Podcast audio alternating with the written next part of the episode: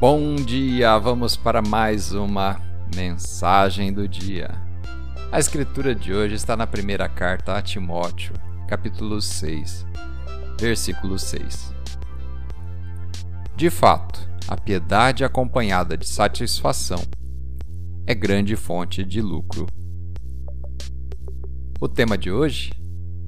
Seja sempre o seu melhor. Depois que o rei Davi foi ungido para ser o próximo rei de Israel, ele passou anos cuidando das ovelhas do seu pai. Davi poderia ter pensado: Deus, o que estou fazendo aqui com esse monte de ovelhas? Mas Davi sabia que Deus estava no controle, e então ele continuou trabalhando com bom ânimo naquilo que ele fazia bem agradecido por onde ele se encontrava.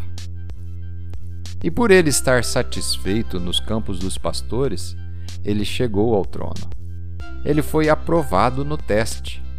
Mas, se você não estiver satisfeito nessa fase, nesse período pelo qual está passando, mesmo que seus sonhos aconteçam, você acabará insatisfeito o descontentamento vai te seguir onde quer que você vá.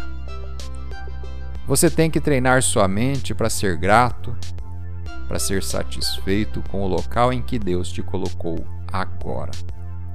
Seja grato e esteja satisfeito se você tem muito, ou se tem pouco, ou mesmo se não tem nada. Esteja alegre se seus filhos estão na fase das fraldas ou na faculdade. Seja grato e contente, esteja você em uma turbulência violenta ou mesmo no piloto automático. Passe nos testes que estão no seu caminho para o trono.